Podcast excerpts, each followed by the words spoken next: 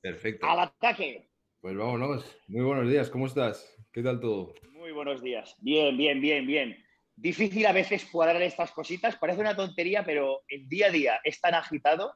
Pero bueno, te dije que encontraríamos un momento y, este es el momento para poder tener esta, esta charla que la verdad que me, me, apetecía muchísimo además. Claro que sí, a mí también. Ya te dije que desde el principio te tenía apuntado a mi lista, o sea que iba a llegar sí o sí. Y me dices que tienes hasta las 10, ¿no? Sí, pero bueno, mm, más que nada porque a las 10 va, a llegar mi hija y no sé si nos va a dejar continuar. Es más por eso, ¿eh? pero, bueno, que si no, pues, pues haremos lo que podamos, haremos lo que podamos. Vale, vale, vale. Bueno, pues eh, si quieres vamos directamente al grano ya para no quitarte más tiempo. Eh, Muy bien. Sé que sabes de lo que va porque sé que viste el de Emilio, por lo menos, porque me dejaste ahí unos comentarios muy guapos. Y nada, esto va a conocer al personaje de verdad, o sea, conocer la historia, conocer eh, los inicios, por qué te iniciaste en el culturismo, por qué empezaste a ir al gimnasio, que a veces empezamos a ir al gimnasio por algo que no tiene nada que ver con el culturismo, como fue el caso de la mayoría, yo creo y cómo eso fue creciendo, desarrollándose en ti y de qué manera pues le fuiste sacando una carrera, etcétera. Pero bueno, por, ahora vamos a empezar un poquito por el principio. Eh, claro. Y que me vayas contando y, vamos hablando por ahí, como tú, como tú Muy bien, muy bien. Perfecto, perfecto, lo hacemos así. Pues dale, cuando quieras. Vale, mira, eh, es curioso, Ignacio, porque es una pregunta que se nos hace siempre, ¿no? ¿Por qué te iniciaste en el culturismo? Y yo creo que la mayoría de nosotros no somos sinceros al 100%. Y yo quiero que esta entrevista sea sincera totalmente. La mayoría de nosotros, o yo en su día, dije, bueno, pues porque tenía que mejorar mi potencia para jugar a fútbol, para esto, para lo otro. Y yo creo que no es cierto. Yo creo que si ahora que tengo 47 años hago una introspección de cuando tenía 16 años, yo pienso que en el fondo era por algún tipo de complejo, y esto lo, digo abiertamente, y el que me escuche y me diga que eras un niño complejado, pues como muchos, con muchas personas que tienen algún tipo de complejo. Eh, yo, por ejemplo, somos tres hermanos, he sido siempre el bajito, el pequeño, el renacuajo, entonces me imagino yo que de una forma inconsciente, porque todos esos son sentimientos inconscientes, tenía una necesidad de cambiar mi físico. Y gracias a Dios descubrí el mundo de las pesas, que es bastante diferente al mundo actual, pero descubrí el mundo de las pesas y si te digo la verdad, Ignacio, yo me quedé atrapado desde, desde el día uno, desde el día uno que yo entré en ese gimnasio oscuro, tenebre, que parecía una caverna, ¿no? estabas un poco acojonado, pero yo desde el primer día le dije a mi padre, porque además mi padre me acompañó y le dije, papá, por favor, déjame apuntarme. Y a partir de ahí, pues, pues han pasado 31 años. ¿Y tú fuiste allí porque te llevó tu padre o porque tú lo viste en algún sitio y querías probar? Bueno, eh, me llevó mi padre porque, claro, estamos hablando de que yo era muy jovencito y necesitaba de alguna manera que mi padre diese la aprobación, ¿no? Porque, claro, él... Eh, ahora, ahora el mundo del fitness, Ignacio, ha cambiado muchísimo. Es algo que eh, en, los medios sociales, el ir al gimnasio es algo que se ha normalizado. Pero si nos remontamos 30 años atrás, ir a un gimnasio era, en primer lugar, era algo de hombres. O sea, no había mujeres en los gimnasios. De hecho, en el gimnasio que yo me apunté, había una sala para hombres y una pequeña sala para mujeres. Los hombres y las mujeres estaban separados. Parece que estoy hablando del Pleistoceno, pero no. O sea, eso lo he vivido yo y tampoco soy tan mayor. Entonces eran como dos mundos separados. Y quieras o no, pues sí que necesitaba que un adulto, en este caso mi padre, pues me diera la aprobación. Él quería saber dónde me metía y con quién me dejaba. Y bueno, la verdad que tuve la suerte de, empezar en un gimnasio de barrio con unas personas que me ayudaron y, me, abrieron sus puertas desde el primer día. Y de hecho estuve entrenando en ese gimnasio durante los diez primeros años de, mi vida. ¿Y tu padre se, se, le ocurre llevarte al gimnasio? porque él era usuario o simplemente porque creía que te podía venir bien? Que va, que va, que va, que va, que va, que va, que va. No, no, fui yo, fui yo quien le insistió, papá, quiero ir al gimnasio, no, yo no quería hacer ni judo, ni karate. Yo, yo tenía claro, eh, supongo que motivado por las típicas películas de, de Stallone, eh, de Conan, Terminator, ¿no? Yo cuando veía esa imagen de, de Arnold Schwarzenegger que aparece desnudo en esa primera en esa primera secuencia yo decía, madre mía, tío, esto, esto es real y quería, quería parecerme o intentar de alguna manera emularlos. O sea, que fui yo quien le estuve dando la tabarra durante toda la semana hasta que me dijo, venga, vale, vamos a ver qué es esto del gimnasio y ahí, ahí me quedé. ¿Y cuántos añitos tenías cuando pasó aquello? 16, 16 años. Además, curiosamente fue el 3 de marzo de 1990. Me acuerdo de esa fecha porque me dieron un, carnet eh, en formato papel, lógicamente no existían prácticamente los ordenadores, o sea, las cosas no estaban digitalizadas y tú tenías tu ficha y cada día cuando ibas ahí hacías una crucecita para que hubiese de algún modo un control de, asistencia. Además, si me permites, no me quiero enrollar con este tema porque podríamos hablar solo de mis inicios, pero antes de entrar en ese gimnasio, fuimos a un gimnasio que había justo al lado, en la, calle, en, la calle de al lado, o sea, estaban, eran competencia porque estaban a, a 30 metros y en ese gimnasio no me dejaron apuntarme, me, dijeron que era demasiado joven y que tenía que esperar un año. Y yo dije, no, tío, yo no puedo esperar un año, yo tengo que empezar ya, porque sí que es cierto que soy una persona impulsiva y que me gusta cuando se me mete algo en la cabeza, no hay quien me pare y, tiro, y tiro para adelante. Y era así de niño y sigo siendo así de adulto. Sí, yo creo que todos somos un poco así, ¿eh? En este mundillo todos somos... Exacto, exacto, exacto. Cabezones. Y cuando tú empiezas a ir al gimnasio, empiezas por, las películas de, la época, etcétera, pero tú en ese momento ya, sabes lo que es el culturismo, eh, sabes que no. No, no tienes ni idea. No, no tengo, no tengo, o sea, la palabra culturismo es una palabra que, prácticamente no existía dentro del vocabulario y sí que es cierto que había visto algunas portadas de revista, pero desconocía por completo. Claro, entrar en ese, en ese gimnasio y empezar a ver a gente que a mí me parecía que estaba fuerte, que seguramente las vería ahora y diría que no. Eh, el, dueño, el dueño del gimnasio era, era campeón regional, o sea, era, era un hombre fuerte, que a mí ya me llamó mucho la atención. Veías los cuadros, de, me acuerdo una, una, foto de Berry de May, que son fotos de, que en ese momento impactan mucho, ¿no? Y luego las típicas revistas, que creo que eran la, la más que Fitness o la Flex, no estoy seguro, estaban encima del mostrador y yo recuerdo la primera imagen, Ignacio, la primera imagen que quedó grabada en mi retina es una foto de Berry de May con una camiseta de tirantes amarilla del Gold Gym haciendo el mal musculado. Y yo ver eso lleno de venas, para muchos eh, hubiesen pensado qué asco, el típico comentario, para mí fue decir, qué flipada, como cuando tú ves ahora un Lamborghini y dices, wow, yo quiero ese Lamborghini. Entonces, eso fue mi, impacto visual el primer día que entré, que entré en el gimnasio. O sea, ese fue el momento en el que tú descubres que hay una, disciplina alrededor de, lo que es el mundo del gimnasio, una disciplina deportiva, ¿no? Exacto. ¿Cómo eso se va... Exacto, exacto. Sí, ¿cómo eso se te va metiendo en la cabeza? Es, el, mundo del culturismo. Sí, es, es muy curioso es muy curioso que normalmente cuando la gente empieza a entrenar, mm, empiezan por la parte del entrenamiento y se despreocupan de otras cosas, ¿no? Y yo, eh, desde el primer momento, te estoy hablando del primer mes, ¿no? Porque evidentemente empecé como un principiante, no sabía los ejercicios, me los tuvieron que enseñar, pero me llamó la atención que había algo que no me cuadraba, es decir, había la parte de entrenamiento, la parte del gimnasio, pero oía comentarios sobre la comida y oía pues que si me he comido tanto de arroz, que si tanto de pollo, que si he desayunado claras de huevo. Y a mí todo eso lógicamente era nuevo porque mi alimentación era la alimentación de un niño español normal, desayunar cereales con leche, eh, comer un bocata de lo que tu madre te ponga, eh, que en nuestro caso era de, jamón fino, ese jamón que lo, lo mirabas a trasluz y, pasaba la luz, porque siendo de una familia humilde y tres hermanos, pues como te puedes imaginar, yo le decía a mi madre, mamá, en la tele salen bocatas de chorizo, pero ponen, ponen muchas lonchas y tú solo nos pones dos. decía, hijo mío, esto, esto es lo que hay. nos, hemos nos hemos criado en una, época, en una época de este tipo. Entonces, como te decía, me preocupé eh, o, o, me llamó mucho la atención el tema de la alimentación. Entonces, no me quedó más remedio que marear cada día, cada día al dueño del gimnasio, a ese señor fuerte, a Jordi Badía, que, le, siempre tendré en gran estima, porque fue mi mentor, en preguntarle constantemente sobre alimentación.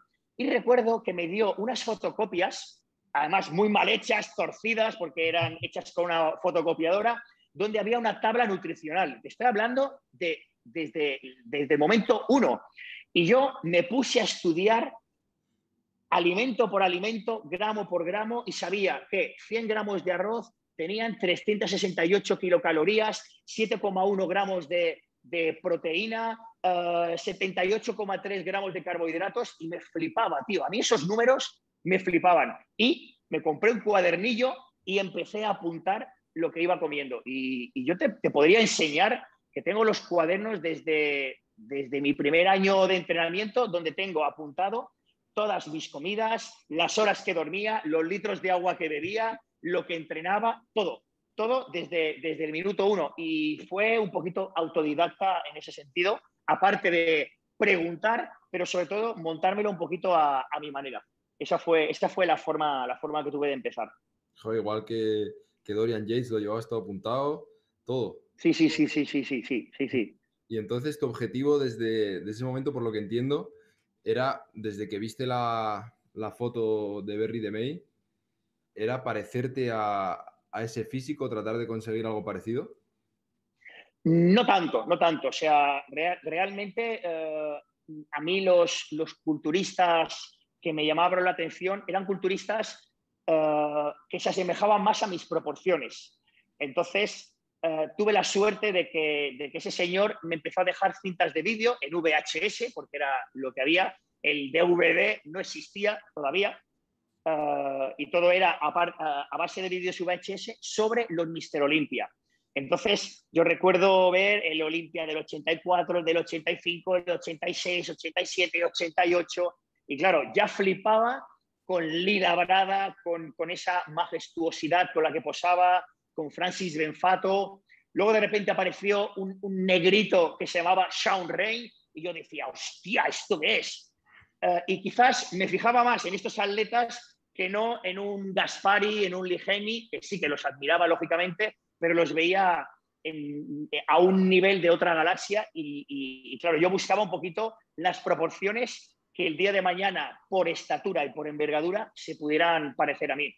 Mira lo que son las cosas, Ignacio, que a día de hoy he tenido el honor, porque para mí ha sido un honor, ¿no? Eh, de eh, emular, o sea, de, ser un seguidor, un fan de Lila Brada y de Francis Benfato, y al final he podido conocerles en persona, he podido hablar con ellos y he podido, digamos, entablar una pequeña amistad. De hecho, tengo hasta el WhatsApp de, Francis Benfato y de, Lila Brada. El Lila Brada padre, ¿eh? no, no Hunter, sino Lila Brada padre y es, una pasada el, poder, el poder tener esas referencias y poder contactar con ellas de vez en cuando, evidentemente, sin abusar y sin, sin, sin, estar demasiado encima de ellos. Claro, claro, claro. Y mm, entonces tú ya descubres lo que es el mundo de la competición con los vídeos que te iba prestando El, señor del gimnasio. ¿Y en qué momento decides plantearte el una carrera competitiva como tal? ¿En qué momento entra en tu cabeza eso?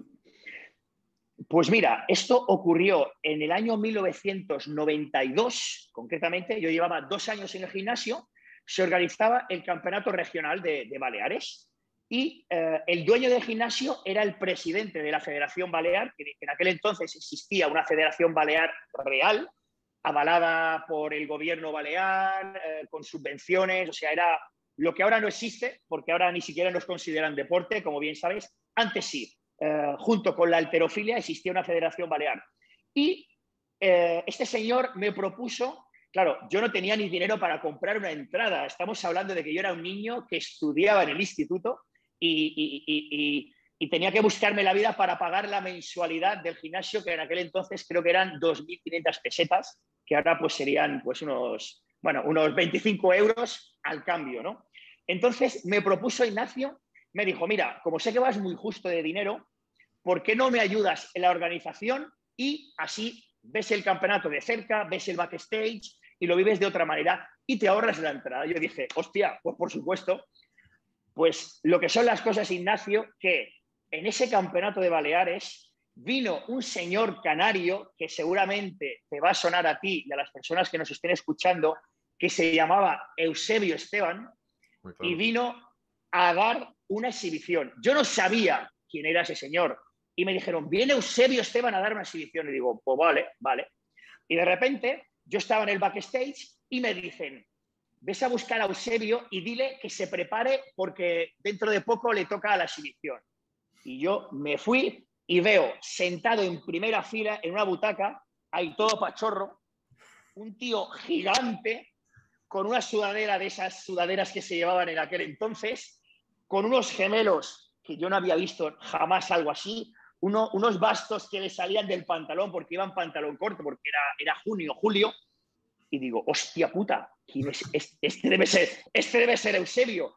Y me acerqué y súper tímido le dije, ah, perdona Eusebio, ah, cuando quieras puedes venir conmigo para prepararte. Y el tío cogió, claro que sí, súper pachangón, y me acompañó al backstage y bueno, luego pues eh, empezó a calentar, se puso el aceite, hizo una exhibición y yo te juro que esa exhibición te puedo reproducir cada pose. La música era eh, The Show Must Go On, de Queen, que es una de las coreografías más conocidas de Eusebio Esteban. Y yo cuando vi eso dije, el mundo, el mundo se acaba, tío. O sea, esto, esto es lo más que se, puede, que se puede ver. Y a mí esa exhibición, y le agradezco en paz descanse a Eusebio Esteban, que fue la motivación máxima para decir, yo quiero subirme algún día sobre un escenario. Y al año siguiente, pues ya estaba, ya estaba en marcha para ello. Con dos añitos en el gimnasio te lo planteaste. Me lo planteé, me lo planteé. Eh, yo en ese momento empecé a estudiar en la universidad y me pasó una cosa curiosa, y es que tenía miedo, Ignacio, de no, de no poder compaginar. Yo había, había sido un buen estudiante, en, casa somos de familia humilde y mis padres no podían pagar mis estudios. Mis hermanos no habían ido a la universidad y yo era el primer hijo universitario y logré, por, bueno, por mis estudios, por mis notas y tal, logré que me diesen una, beca para poder estudiar. Entonces, claro, yo tenía, tenía eh, una, mm, una obligación moral con mi familia de eh, dar el 100% en los estudios. Y claro, me preocupaba no poder compaginar la carrera universitaria, de estudio de ciencias de la educación, con, eh, con la competición. ¿Qué hice entonces? Bueno, cabezones que somos, tanto tú como yo, dije, bueno, pues voy a hacer una preparación, pero sin el estrés de tener que subirme al escenario. Entonces hice una preparación de 12 semanas estrictas de dieta, cardio, todo igual, igual, igual, igual, como si fuese a competir. Y el día que nos pusimos, me hice una sesión de fotos, que son unas fotos que salgo con muchísimo pelo, con, con los calzoncillos del abuelo, literalmente, evidentemente, sin depilar, sin broncearme, sin nada. Y tengo esas fotos guardadas como, como paño en oro, porque esa fue mi primera puesta a punto. ¿Qué descubrí ahí? Descubrí dos cosas. Primera, que me gustaba la experiencia, y segunda, que había sido capaz de compaginar los estudios con una preparación, y te estoy hablando de las preparaciones old school, que aquello era matarse de hambre, matarse de cardio y llegar destrozado al día de, o sea, con todo lo que eso conlleva, evidentemente sin fármacos, porque desconocía completamente los fármacos, no sabía ni que existieran en, aquel entonces, pero llegué eh, con 53 kilos que pesé en ese momento imagínate, eh, midiendo lo mismo que ahora, unos 68, pero eso fue mi, mi, forma de averiguar que el año siguiente podía prepararme y podía estudiar. Y así fue. Seguí estudiando, segundo de carrera, y me preparé para mi primer campeonato de Baleares junior. Y bueno, éramos tres en la categoría, conseguí quedar segundo, estaba el fuerte, el anabolizado, vamos a decirlo así, eh, el gordo, que quedó tercero, y yo, que era la raspa, que había hecho dieta con 55 kilos. Y bueno, lo tengo, lo recuerdo como un momento precioso, precioso, precioso. Y mi primera experiencia, y ahí, a partir de ahí, te podría decir que prácticamente no he dejado de competir prácticamente casi, casi ningún año. Eh, ha sido, estuve dos años que por enfermedad no he podido hacerlo, pero hasta hasta el 2020. O sea que mi carrera empezó en 1994 y ha finalizado a nivel de competición en el 2020 prácticamente de una forma ininterrumpida, todos los años. Y lo que se me ocurre de esto es, ¿la preparación te la estabas llevando tú o te ayudaba alguien? ¿Te la llevas tú? Ese mismo, ese mismo señor al que yo le había estado achuchando cada día preguntando, era el dueño del gimnasio, era el presidente de la federación, era el organizador del campeonato y era mi preparador. Sí que debo decir que los preparadores en aquel entonces, Ignacio, no tienen nada que ver con los... Ahora, el ser preparador, el ser coach, lo que queramos, es un trabajo, es mi trabajo. En aquel entonces, eh, el dueño de un gimnasio de barrio era el propietario, era el secretario, era el recepcionista, era el que limpiaba los baños, era el que hacía de monitor de sala y era el que si tenía uno, dos o tres competidores, lo hacía por amor al arte y a mí jamás, jamás, aparte que no lo tenía, jamás me pidieron un solo céntimo. Es más, el último mes, el último mes del campeonato, cuando fui a pagar la cuota del gimnasio, me dice, no, guarda este dinero porque vas a tener que comprarte un bañador, porque no tenía ni bañador de competición. Y ese dinero lo invertimos en comprar un bañador Andreas Kalin, eran los bañadores que estaban de moda, y tuve mi primer bañador de, culturismo para poder competir. No tenía ni, ni siquiera tinte para competir, Ignacio. Yo salía a competir sin tinte, con un poquito de aceite de almendras. No había más, no había más, tío, no había más. La preparación llevaste, porque estabas estudiando en la universidad, pero me imagino que estabas estudiando, pero todavía vivías en tu casa, ¿no? Con tus padres. Sí, exacto. Exacto, exacto, exacto. ¿Y cómo llevaban tus padres el hecho de que llevases una preparación de competición? ¿Les gustaba la idea o estaban totalmente en contra de ella? Pues lamentablemente, Ignacio, y, lo, digo con, lo digo con pena, por aquel entonces mi padre, mis padres no, no, no estaban de acuerdo. Veían que yo estaba dedicando demasiado tiempo, demasiada energía a algo que para ellos no tenía sentido. Y de hecho, si me permites contar rápidamente la anécdota, después de ese primer campeonato, al cual sí que de decir que mi padre y mi madre me acompañaron, me vieron competir, eh, ese año sí que me vieron competir, eh, mi padre, cuando volvíamos a casa, lo recordaré toda la vida, nos paramos en un semáforo, que estábamos ya llegando a casa, me mira y me dice, hijo mío, has fracasado, esto no es para ti. Yo la verdad que en aquel momento me, sentí humillado, tengo que decirlo, pero por mi forma de ser soy una persona que siempre me he crecido en frente de las adversidades. Y esa frase me quedó grabada y dije, hijo de la gran puta, te voy a demostrar que estás equivocado. Y el tiempo al final me dio, me dio la razón. Tardé bastantes años, pero al final el tiempo me dio la razón.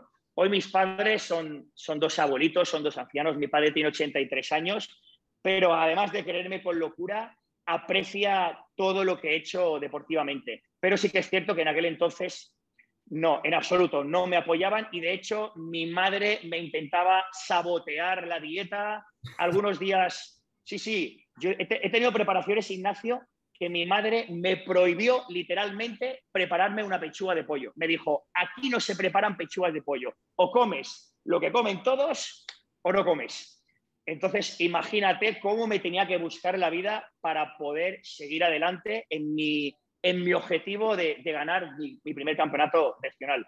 Hubo un año, Ignacio, en mi tercera competición, yo ya tenía una novieta, eh, fue mi, mi, primera, mi primera novieta de la adolescencia, y ella las últimas semanas me preparaba en su casa las comidas, me las traía de Strangis y yo iba comiendo. Y el último mes tuve una movida muy fuerte con mi madre que me dijo que ni hablar de competir y nada. Y yo me pasé el último mes viviendo, literalmente, viviendo, durmiendo, duchándome y comiendo en el gimnasio. Estaba hablando de 22 años que tenía, viviendo en el gimnasio, porque yo tenía muy claro que yo iba a competir sí o sí, por encima y por delante de todo. Esa, esa fue mi historia inicial. Si es que somos unos cabezones, ¿eh? Totalmente, totalmente, totalmente. Cuando, cuando, empezaste a competir, ¿tenías algún objetivo a largo plazo dentro del mundo de la competición o simplemente querías ver hasta dónde podías llegar? Bueno, sí que es cierto que mm, desde en mi primera competición, ¿no? Mi primera competición quería probar la experiencia pero al quedar segundo, es cierto que solo éramos tres, eh, al año siguiente yo ya me propuse, digo, yo quiero ser campeón, quiero ser campeón de, de Baleares. Entonces, sí que he de decir que mi carrera deportiva la he regido siempre por objetivos y metas a corto o medio plazo. Evidentemente, cuando yo empiezo, no me, nunca se me plantea ser campeón del mundo y ser profesional. Eso es, dentro de mi cabeza no cabe. Pero sí que yo me planteaba ser campeón de Baleares, que en mi caso es mi región. Si hubiese vivido en Madrid, hubiese pensado en ser campeón de la Comunidad de Madrid. Bueno, pues he de decir que tardé 10 años en conseguirlo. ¿eh? Desde 1990 que empecé a entrenar, gané por fin el Campeonato de Baleares en el año 2000, que gané el absoluto. La verdad que ese año fue mi año. Y además fue el año en que me preparé diciendo que o todo o nada. Puse todas las cartas uh, sobre la mesa, puse toda la carne en el asador, como suele decirse comúnmente, y dije, si este año no gano, realmente no sirvo para esto. Y bueno, salió bien y a partir de ahí me propuse nuevos objetivos como fue ser campeón de España, etcétera, etcétera, etcétera, etcétera. Y desde que ganas el Campeonato de Baleares hasta que ganaste el Campeonato de España, ¿cómo fue eh, un poquito la historia competitiva y cómo se fueron cumpliendo los objetivos que tenías? Pues, pues mira, eh, en el año 2000 gané el Campeonato de, de Baleares absoluto y ese año eh, gracias a Alfonso Gómez, porque Alfonso Gómez en aquel entonces era el seleccionador nacional, él estuvo en el campeonato y yo recuerdo una anécdota que estábamos en el absoluto y aún no, se había dicho el nombre del, campeón, ¿no? Y yo estaba atrás esperando en mi pose con los, con los brazos así y se me acerca Alfonso Gómez y me dice, niño, no te vayas que tenemos que hablar contigo. Y yo, hostia, ¿qué pasa aquí, no? Y bueno, eh, gané el absoluto y luego nos fuimos a comer con Alfonso, con el que era el presidente en aquel entonces, José Luis Brico, eh, y me dijeron, ¿por qué no vas al Campeonato de España, tío? Que tienes, tienes buenas proporciones, tienes muchas posibilidades y va a ser un gran campeonato. Y bueno, ese fue mi debut, que fui, eh, fue en Málaga y debuté en el Campeonato de España en mi categoría y bueno, quedé en una sexta plaza que para mí me supo a gloria porque clasifiqué, en aquel entonces clasificaban seis atletas y bueno, para mí llegar a una final en mi primera intentona fue, fue todo, todo un éxito. Eso hizo que me motivase. En el año 2003 se celebró la primera Copa de España y FEB, esa fue la primera de la historia. Se celebró en Baleares, en Palma de Mallorca. En aquel entonces, Ignacio, había premios en metálico y había 6.000 euros para los ganadores absolutos. A mí no, no, me motivaba los 6.000 euros, lo que me motivaba era competir. Bueno, pues conseguí ganar mi categoría y luego en el absoluto, pues imagínate el tándem que éramos. Primero, campeón absoluto, Paco Mula, en su pleno apogeo, una pasada. Segundo, José Cano en su pleno apogeo, una auténtica pasada. Y yo me metí tercero en absoluto y ni me lo creía. Y encima, pues mira, me llevé 1.500 euros al bolsillo, o sea que mejor no me podía ir. Al año siguiente fue cuando fui al Campeonato de España que se hizo en Madrid, en Alcobendas, un campeonato brutal, que ahí fue cuando, cuando Jimmy Atienza, que entrevistaste hace muy poquito, fue el primer campeonato de España de Jimmy, que además Jimmy ganó, eh, no, quedó segundo en su categoría y ganó el carnet profesional. Imagínate el carrerón de Jimmy. Pues yo estaba ahí con ellos y conseguí ganar mi categoría eh, compitiendo con Julio Portet, Vicente Santamaría y bueno, la verdad que había un ramillete de atletas que hoy todos somos o profesionales o atletas internacionales. Una auténtica pasada, una auténtica pasada. Y un poquito de tu último campeonato, que fue el Campeonato de España, ¿no? Que ganaste. ¿Cómo fue, ¿cómo fue finalmente ganarlo y hacerlo para que fuese tu último campeonato? Porque además eh, diste allí un discurso que fue muy emotivo y me imagino que el tener a tu familia detrás, porque era algo que en los campeonatos que estamos hablando era algo que no tenías, porque obviamente tu hija es muy pequeñita. Claro. ¿Y, cómo fue todo el viaje sabiendo que iba a ser tu última competición? Em, ¿Tenías una motivación extra? Eh, ¿Cómo fue todo aquello? Y finalmente ganarlo con ellos detrás. ¿Cómo fue todo aquello? Pues, pues mira, ah, ese campeonato tiene también, si me permites, su pequeña historia. Eh, yo no tenía previsto competir en ese campeonato, o sea, eh, fue eh, de rebote. Mi objetivo, mi objetivo era competir en el Europa, en el Campeonato de Europa que organizaba Emilio, y voy a ser sincero, mi objetivo era intentar ganar para conseguir la Procard. Era un objetivo que yo me había planteado. El año anterior me había quedado con la miel en los labios, había quedado subcampeón en el absoluto.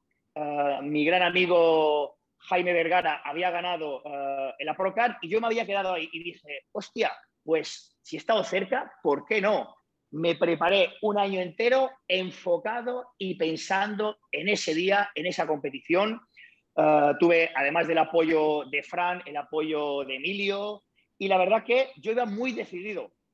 ¿Qué pasó? En el Campeonato de Europa me llevé un chasco, lo tengo que reconocer. Yo tenía unas expectativas y no gusté al juez internacional, vino un juez de Estados Unidos a puntuar y por algún motivo, y mía culpa, o sea, no, no me estoy quejando de la clasificación en absoluto, todo lo contrario, eh, no gusté, yo no fui el prototipo de físico que ese señor pensaba que debía ganar. Entonces, claro, yo me quedé, me quedé fuera de la final. Imagínate si tú vas con unas expectativas de ganar y te quedas fuera de la final, te llevas una hostia que te cagas. Pero pasó algo muy curioso, Ignacio. Creo que ese día nos vimos, no, estoy seguro si fue ese día, me pasó algo muy curioso. Yo bajé del escenario diciendo, ¿qué ha pasado, tío? Pensando, no he salido bien, la he cagado. Claro, de repente pues tengo, tengo a Fran que me dice que no, que estás, y me pasó algo muy curioso y es que la gente se me acercaba, gente que yo no conocía de nada, te lo prometo, y me felicitaba. Y yo, pues, gracias, eh, tímido, y, le digo a mi mujer, cuando estamos solos, digo, cariño, ¿por qué me felicita la gente si ni siquiera he clasificado? Si soy una mierda pinchada un palo. Me dice, pues mira, la gente te felicita primero porque te ha visto brutal y segunda porque, porque te aprecia, porque te quiere, porque te sigue, porque ve una persona humilde. No lo sé, no lo sé, Ignacio. Entonces a mí eso me llenó muchísimo, tío. Y dije, yo no puedo cerrar el año de esta manera. Me callé la boca, nos fuimos a casa y el mismo día que yo bajaba del escenario empezaba la preparación para seguir tres semanas más al Campeonato de España. De hecho, lo hicimos en silencio. Lo hicimos tan en silencio que me apunté en el último momento y solo lo sabía Emilio Martínez, Fran Spin y Javi Esbert, que son tres íntimos amigos míos, solo ellos sabían que iba a competir en ese campeonato. No lo sabía ni siquiera Pablo. O sea que fue algo eh, que intenté jugar mis cartas. En lugar de hacer un marketing de que vengo, voy a estar ahí, hice el marketing inverso, de decir, me voy a callar la boca. Si me pego una hostia, me la pego, pero si no, voy a ir con todas. Y bueno, la verdad que por sorpresa mía, por sorpresa mía, eh, decirlo, salió, salió todo fantástico y no me esperaba, eh, te digo la verdad, Ignacio.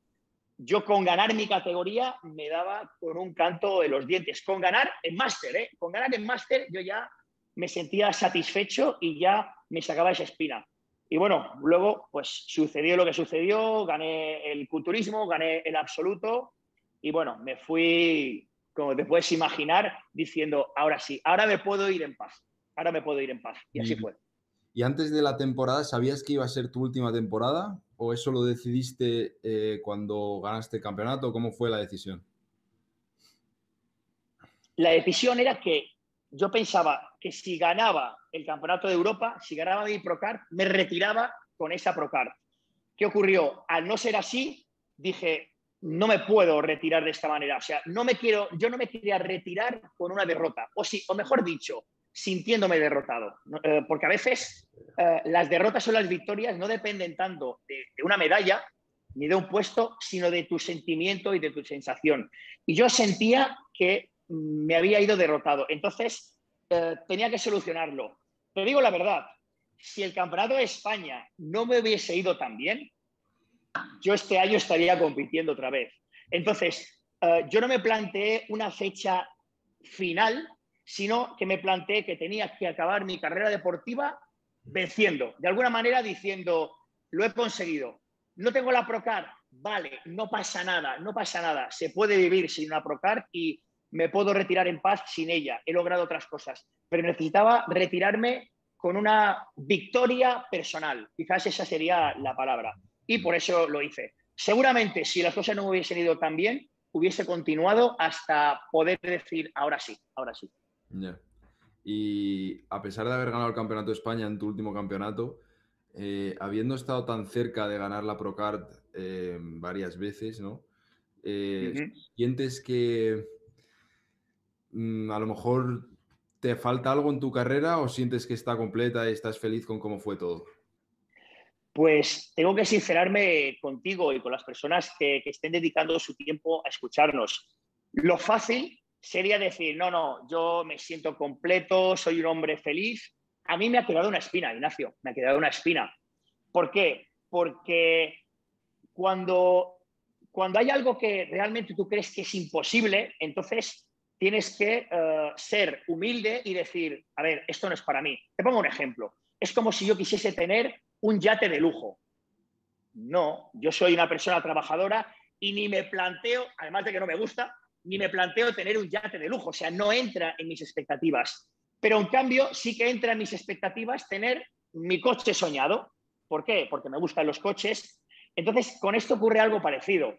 Yo sé que podría quizás llegar a conseguir la Procar, pero, pero, es algo que he hablado muchísimo con, con Fran, eh, que además de ser mi preparador es uno de mis mejores amigos y tenemos esa empatía para hablarlo. Eh, tengo que ser inteligente y sopesar las cosas y decir, vale, el precio que voy a tener que pagar sin saber si voy a lograrlo, merece la pena y estropear toda una carrera positiva con todo lo que eso conlleva? Pues yo pienso que no. Yo pienso que perseguir la Procart ahora sería para mí, sería un error y podría acabar mal mi carrera deportiva. Con lo cual, tengo que ser humilde, tengo que tener los pies en el suelo y decir, Chisco, ¿cuántos grandes atletas conoces que no tienen una Procar, pero son grandes atletas y los recordaremos como lo que son? Pues bueno, al final mm, la Procar es cierto, es, es un objetivo que todos deseamos, pero también tiene que haber cosas más importantes por las que tenemos que priorizar. Con lo cual, me queda esa espina, lo reconozco, pero no voy a luchar, no voy a, o no tengo pensado a priori luchar por ella. Y otra, otro tema que quería tocar es que me parece muy interesante que fuiste una de las primeras personas eh, que se dio cuenta o que decidió que en el mundo de la competición eh, la manera de ganarse la vida no está necesariamente encima del escenario. De hecho, fuiste, me parece que el primero en España que creaste tu propio club, ¿no? Me parece que lo, que, lo hiciste antes que, que el de Raúl. Eh, si no me equivoco. Bueno, al revés, al revés, Ignacio, al revés. Ah, lo hizo primero uh, Sí, pero de todos modos, si nos remontamos años atrás, en el año 2001, que tú eras muy jovencito, en, el año 2001 eh, yo creé lo que ahora sería la primera red social, que fue el foro.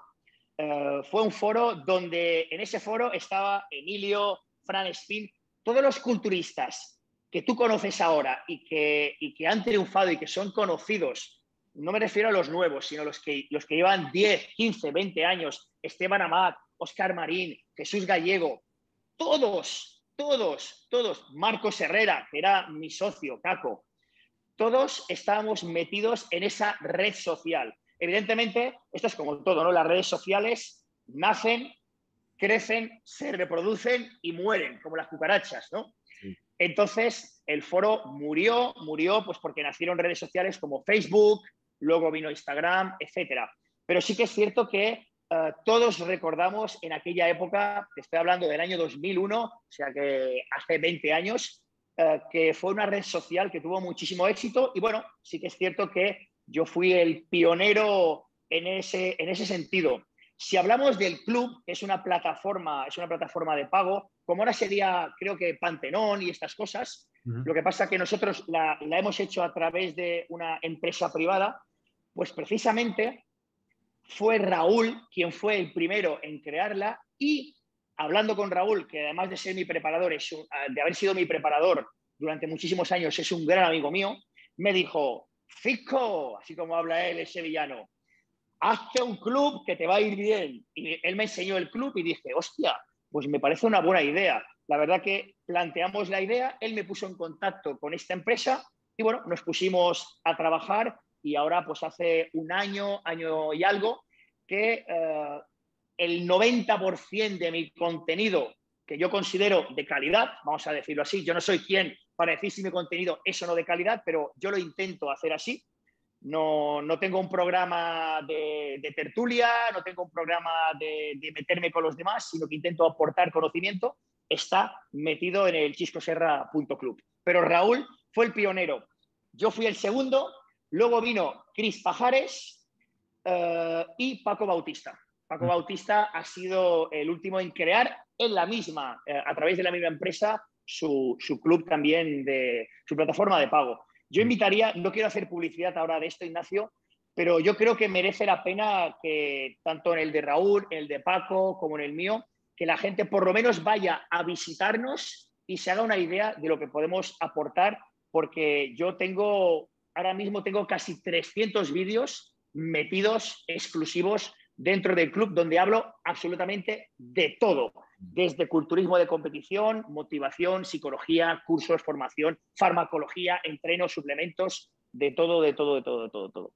Pero bueno, no me quiero extender con el tema del club porque no es, no es la idea de esta entrevista. ¿Y en qué momento te diste cuenta de que había que hacer cosas alrededor del mundo de la competición para lo que es mantener una carrera competitiva? Bien, eh, ¿cuántas veces, Ignacio, hemos oído el comentario de que el culturismo es muy caro, el culturismo de competición? Bueno, eso sería un tema para debatir. Yo nunca he creído que el culturismo sea un deporte caro si lo comparamos con otros deportes, como por ejemplo el deporte del motor. O sea, cómprate un coche, prepáralo para, para una competición regional de rally y luego me hablas de qué es caro o no es caro. O dedícate a la vela cómprate un, velero y dime a ver si el culturismo es o no es caro. Evidentemente, si lo comparamos con jugar a fútbol, que solo necesitas comprarte unas botas y un pantalón y una camiseta, pues vale, vale. Pero partiendo de que ese debate ahora no tiene sentido, yo decía, a ver, a mí esto no me tiene que costar dinero. O sea, esto es un hobby que se ha convertido en mi pasión, pero tengo que rentabilizarlo de alguna manera. ¿Y cómo se puede rentabilizar? Pues viviendo de lo que te gusta. Estamos hablando de que yo cuando acabé de estudiar, Ignacio, finalicé la licenciatura en Ciencias de la Educación, empecé mi tesis doctoral y acabé trabajando y mi plaza en la Universidad de las Islas Baleares. Yo tenía mi mesa, mi despacho, mis dos ordenadores, mi teléfono, mi secretaria, todo lo que mis padres habían soñado que yo debería tener, pero yo no era, no era feliz, Ignacio, no era feliz. O sea, a mí no me gustaba ese trabajo y sentía que mi potencial de alguna manera se estaba perdiendo y los años pasan y entonces fue cuando decidí volcarme y empezar con los entrenamientos eh, personales, lógicamente primero presenciales y empecé a darle vueltas y a ver cómo de qué manera podíamos monetizar y sacarle partido a todo ese conocimiento y esa experiencia. Y a día de hoy vivo de esto, de, preparaciones online, de contenido en el club, de, todo lo que pueda mm, envolver al mundo, ya no al mundo del culturismo, sino a la industria del fitness, que al final es como a mí me gusta llamarlo, industria del fitness, porque no deja de ser una industria muy lucrativa si sabes sacarle partido. ¿Y qué papel juegan los sponsors que puedas tener en todo ese paquete que te ayuda a vivir de lo que te gusta? Pues, a ver, los sponsors no te dan, bueno, ahora decir no te dan de comer, miento, porque tengo un sponsor que sí me da de comer, ¿no? Pero eh, los sponsors son un añadido más. Es decir, eh, yo particularmente te hablo de mí, eh, seguramente habrá compañeros que están a un nivel de influencer mucho más alto que yo, porque yo, mi nivel de influencia es relativamente bajo, pero sí que es cierto que los sponsors a mí siempre me han ayudado a poder sufragar gastos. Te pongo ejemplos. Siempre, desde el año 2000 que gané mi primer campeonato de Baleares, yo tuve mi primer patrocinador, que en aquel entonces es una marca que no sé si conocerás, que fue Ultimate Stack.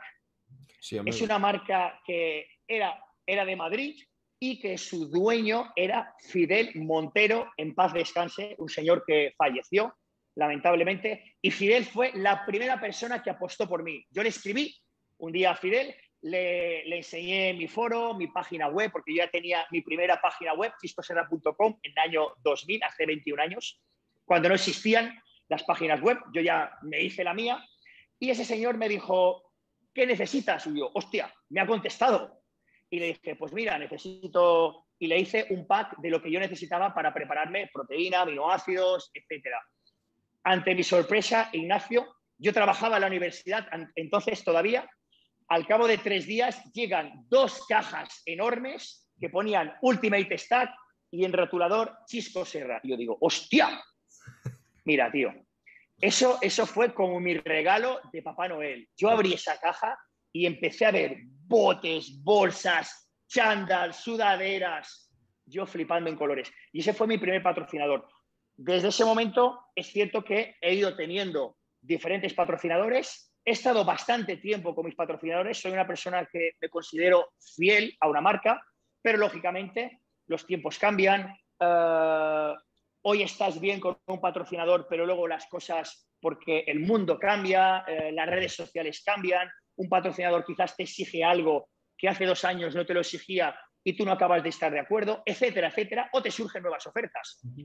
Eh, he tenido la suerte de, desde en toda mi carrera, siempre he tenido algún tipo de patrocinador que, aunque económicamente no te aporten demasiado, sí que te sufrajan gastos, porque yo llevo 20 años sin comprar un bote de suplementación deportiva.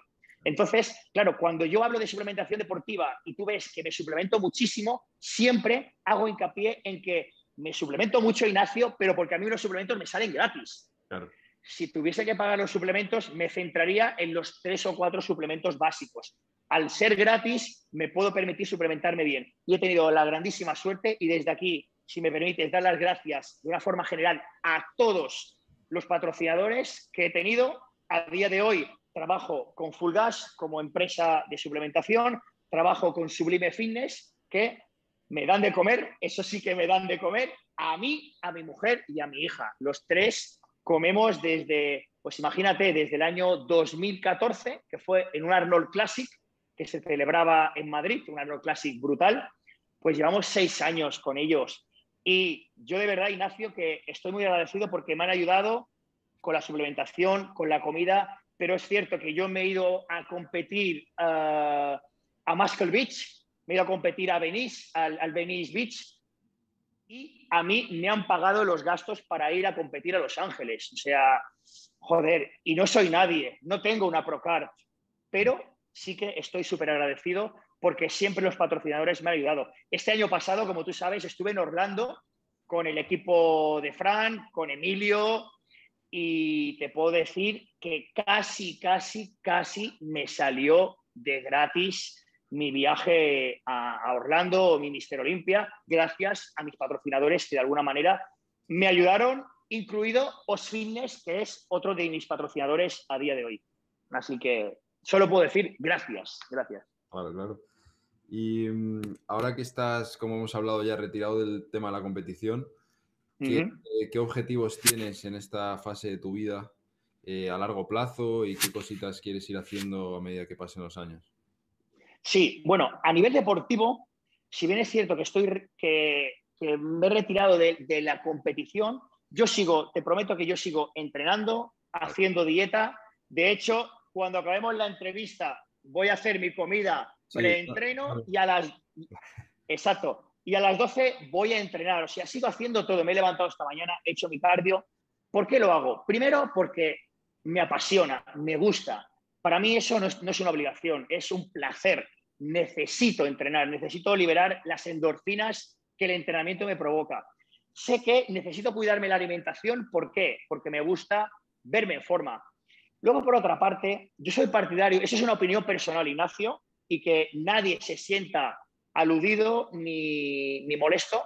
Opino que el movimiento se demuestra andando. Si yo quiero promulgar un estilo de vida fitness donde eh, puedes estar en forma todo el año, donde puedes mostrar un buen aspecto, donde puedes compaginar tu vida con la familia, con los viajes, con esto, con lo otro, de alguna manera tengo que ser un modelo para mis seguidores y para mis clientes. Entonces, ¿qué mejor forma que demostrarlo haciéndolo? Entonces, me planteo objetivos. Por ejemplo, eh, hace una semana empecé un objetivo que yo he denominado The Challenge, mi desafío, donde eh, me he planteado durante las próximas 15 semanas ponerme en mi máxima forma.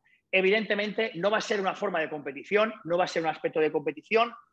¿Por qué? Porque por el uso de las sustancias, por muchas cosas que, bueno, que tampoco vienen a cuento, que no tengo ningún problema en hablarlas abiertamente, tampoco me preocupa. A mi edad me puedo permitir el lujo de hablar de lo que me salga de los cojones, perdona la expresión, pero evidentemente mi físico para mediados de agosto no será el físico de Chisco Serra del Campeonato de España. Pero sí que yo te puedo garantizar que va a ser un físico que vas a decir, joder, tío, se te ve bien, tío. ¿Cómo lo haces? Bueno, pues yo te explico cómo lo hago. ¿Eh? Y eso al final repercute en mi marketing, en mi forma de, seguir viviendo del culturismo o de la industria del fitness. Bueno, pues has visto qué puntual ha sido esto, ¿eh? Lo, he hecho, lo hemos hecho perfecto. 9.59. Joder. Hostia, son las 10, tío. Pero si no hemos hablado ni, de la mitad de lo que teníamos que hablar. Claro, Dios. Es lo que pasa, es lo que pasa. He pasado de Madre mía. He pasado de puntillas para, la hora. Pero ha estado bien. Ignacio, Ignacio, yo te propongo algo, eh, si te parece bien, porque es cierto que yo, yo te había pedido que, finalizásemos a las 10, pero me ha pasado demasiado rápido.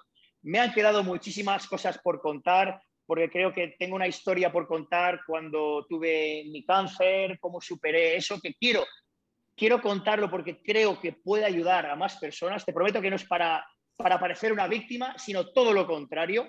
Prefiero parecer un héroe en este sentido.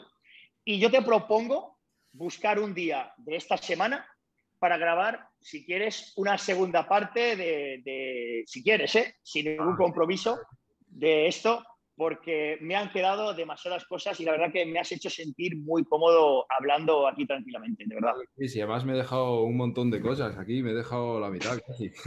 madre mía, tenemos que hacer una parte 2. Así que hoy, hoy, nuestros, tus seguidores, nuestros seguidores que puedan ver esta primera parte y si no se han aburrido demasiado de escuchar mi chapa, entonces yo te propongo buscar un hueco esta, esta misma semana y hacemos una, una segunda parte. ¿Te parece? Por mí perfecto, claro que sí. Lo hablamos por WhatsApp y concretamos. Perfecto, perfecto. Muchísimas gracias, de verdad. Pues nada, a ti, un abrazo fuerte y nada, ya, ya nos vemos esta semana entonces.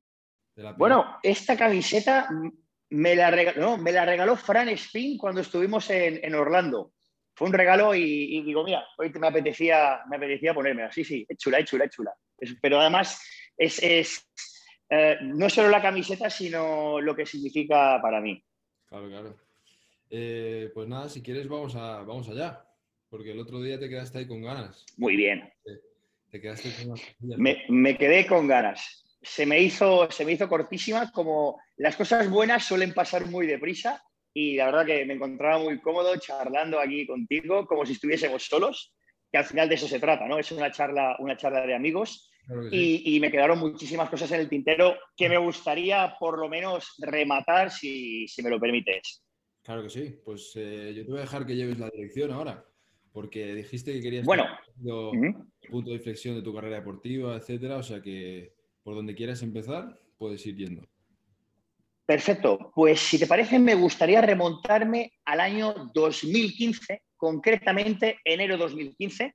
Yo me encontraba, bueno, de hecho había empezado a trabajar con Fran Spin.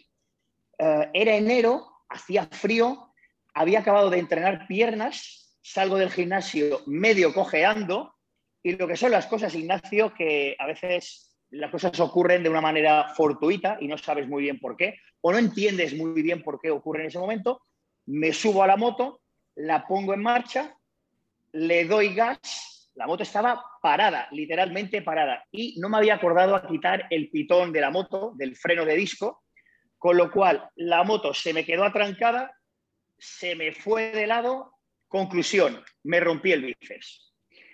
Ah, muchísima gente me pregunta, oye, eh, ¿tienes el bíceps roto? Pues sí, amigos, tengo el bíceps roto. No hay ningún problema en tener un bíceps roto. Yo presumía de no tener lesiones hasta ese momento. Muchísimos amigos míos, pues un pectoral, todo lo otro. Yo nunca había tenido lesiones graves y me rompí el bíceps de la manera más estúpida que nos podamos imaginar. Bueno, no pasa nada. Como todo en la vida, hay que buscar soluciones. Busqué los mejores profesionales. Me recomendaron no operar. Si alguien me está escuchando, le diría que fue uno de los mayores errores que he cometido en mi carrera deportiva. Debería haberme operado, pero bueno, cuando tres especialistas coinciden en que no tienes que hacerlo, pues al final, ¿qué haces, Ignacio? Les crees porque se supone que son personas que, saben más que tú. A día de hoy me arrepiento porque todas las lesiones que tengo a día de hoy vienen de esta lesión de bíceps, pues que crea un desequilibrio y tengo toda mi parte derecha de alguna manera más atrofiada que mi parte izquierda. Aún así, intento disimularlo encima del escenario, pero para un juez muy quisquilloso se puede hacer evidente. Bueno, no pasa nada. Esto era enero y haciendo un resumen, en octubre del mismo año conseguía con un bíceps roto ponerme casi, casi, yo no te diría que con mi mejor físico, pero quizás el físico más impresionante de mi carrera deportiva, con 10 kilos más que el año anterior. De hecho, en la báscula di 10 kilos exactos más, competí prácticamente con 85 kilos, cuando yo solía competir con 76, 77, 78 kilos.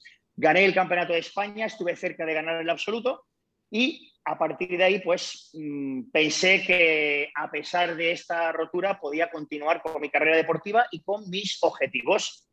Llegamos a enero 2016, pasa un año entero, yo muy enfocado en la preparación, un off-season, probablemente ha sido también el off-season en el que mejor me he visto, 90 y pico de kilos largos con muy buen aspecto.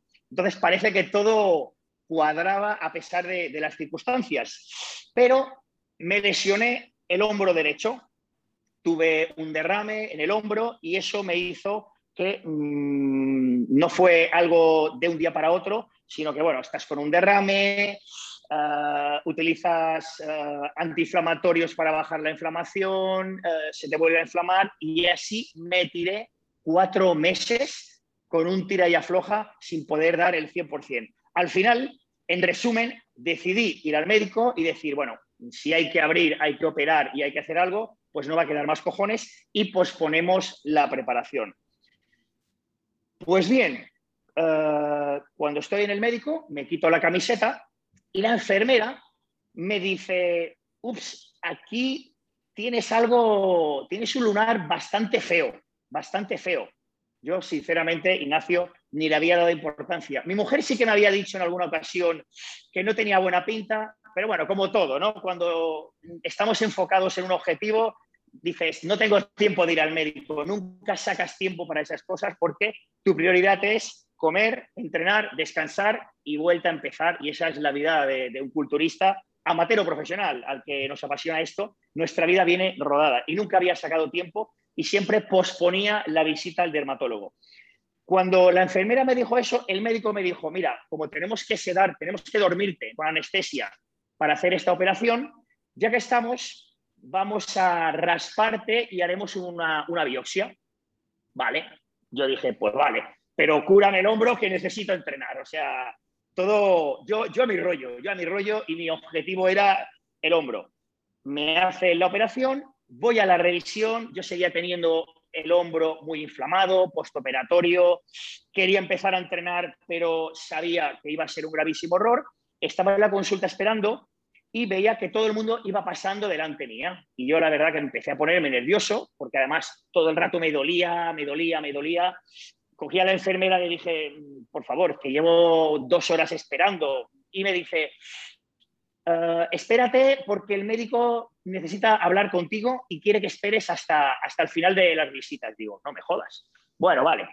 Lo intentas coger con paciencia, un don que en ese momento no tenía. Eh, una de, de, uno, de, uno de mis inconvenientes es que era una persona muy impaciente hasta ese momento. Al final la vida te, te coloca en un sitio y te enseña a que tienes que modificar algunas de tus conductas para bien o para mal.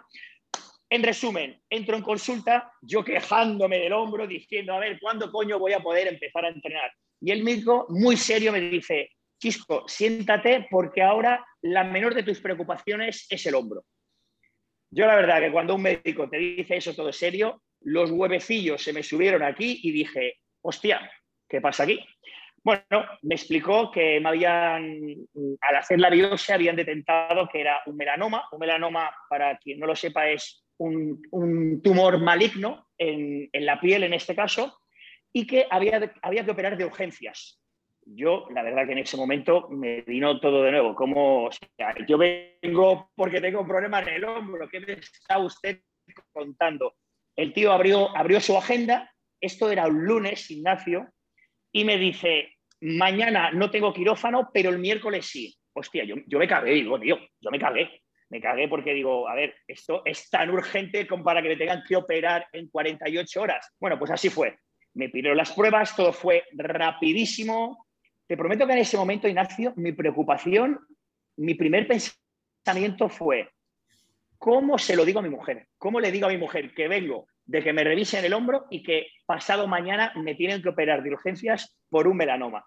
Bueno, circunstancias de la vida, me operaron, me dejaron una cicatriz de, casi 42 centímetros, o sea, dos palmos de cicatriz, eso es lo de menos. Y luego, como suele ocurrir en estas cosas, pues vino una época, una época complicada, complicada para mí, porque al final intentas superarlo, pero hay veces que las cosas se te van de las manos y reconozco que caí en lo que podríamos llamar una, una pequeña depresión en la cual mm, te desmotivas, todo lo que habías pensado que tenía sentido en tu vida, de repente deja de tenerlo y me encontré muy vacío, muy vacío en, en todos los sentidos eh, dejé de hacer dieta, eh, no podía entrenar porque tenía que, curarme y cuando lo intentaba, pues corría el riesgo de que los puntos se abrieran. Y todo eso me llevó a un pequeño pozo, vamos a llamarlo de esta manera, hasta que un día me dije a mí mismo que, esto no podía continuar así y que tenía que superarlo como había superado tantas cosas en la vida, tanto de adolescente como con cosas y circunstancias que te ocurren. Eh, empecé otra vez una preparación y dije, bueno, ¿qué es lo que me motiva a mí? Hablé con Fran y dije, vamos a empezar una preparación. Y ahí vino uno de los primeros puntos de inflexión, porque si el cáncer fue un, fue un detonante, realmente, Ignacio, el punto de inflexión no fue esa operación, sino lo, lo que conllevó. En ese momento eh, por, el tumor, por, mil situaciones que ahora tampoco merece la pena comentar, mi sistema hormonal quedó totalmente bloqueado. ¿Qué significa que tu sistema hormonal quede totalmente bloqueado? Significa que tu cuerpo de repente no responde a la dieta, a ningún tipo de dieta, ni a la dieta alta en hidratos, ni baja en hidratos, o sea, pruebas todo no funciona, no responde al entrenamiento, o sea, entrenaba y la sensación era como si no hubiera entrenado, no había congestión, no había absolutamente ninguna sensación positiva. Incluso al final opté por volver a utilizar fármacos, pensando, digo, bueno, a ver si los fármacos me ayudan a salir de este estancamiento. Y lo mismo, empecé a utilizar fármacos y los fármacos no actuaban.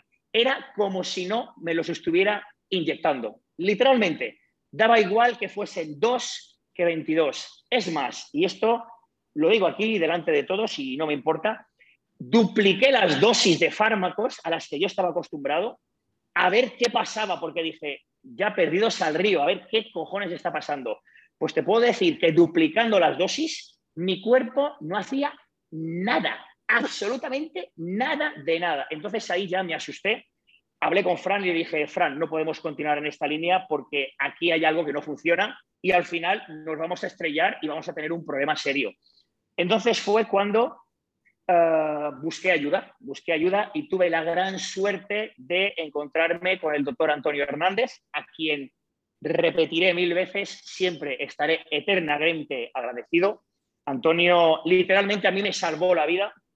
Eh, nos pusimos en marcha, y hicimos, pues empezamos a trabajar durante unos meses con varios protocolos de recuperación hormonal, etcétera, etcétera, etcétera.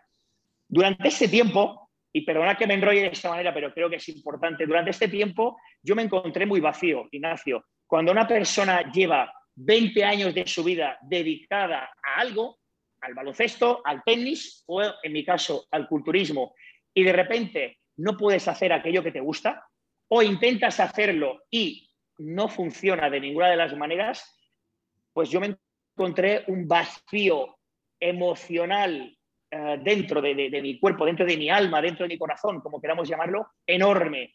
Y entonces se despertó un sentimiento dentro de mí que tenía totalmente oculto. Yo nunca se me había pasado por la cabeza ser padre, era algo que, no, no, estaba dentro de, de mis planes mi mujer es mayor que yo y ella pues ya, tiene, ya tenía dos hijos, con lo cual tampoco era algo que hubiésemos hablado, pero de repente, y además esto fue instantáneo, de un día para otro, imagínate la situación, te levantas una mañana y sientes que te falta algo muy grande y piensas en que ser padre puede ser aquello que te está faltando. Eh, dejar de ser una persona tan egoísta, preocupada por ti y de repente pensar que necesitas preocuparte eh, por alguien más que sea más importante que tú. Y eso va más allá de tu pareja. Tu pareja puede ser importante, eh, tu novia sé que es importante para ti, pero estoy hablando de algo que supere con creces esa situación emocional. Y se despertó ese, ese instinto, vamos a llamarlo así, ¿no? ese instinto paternal. Vale, ¿cuál fue mi sorpresa?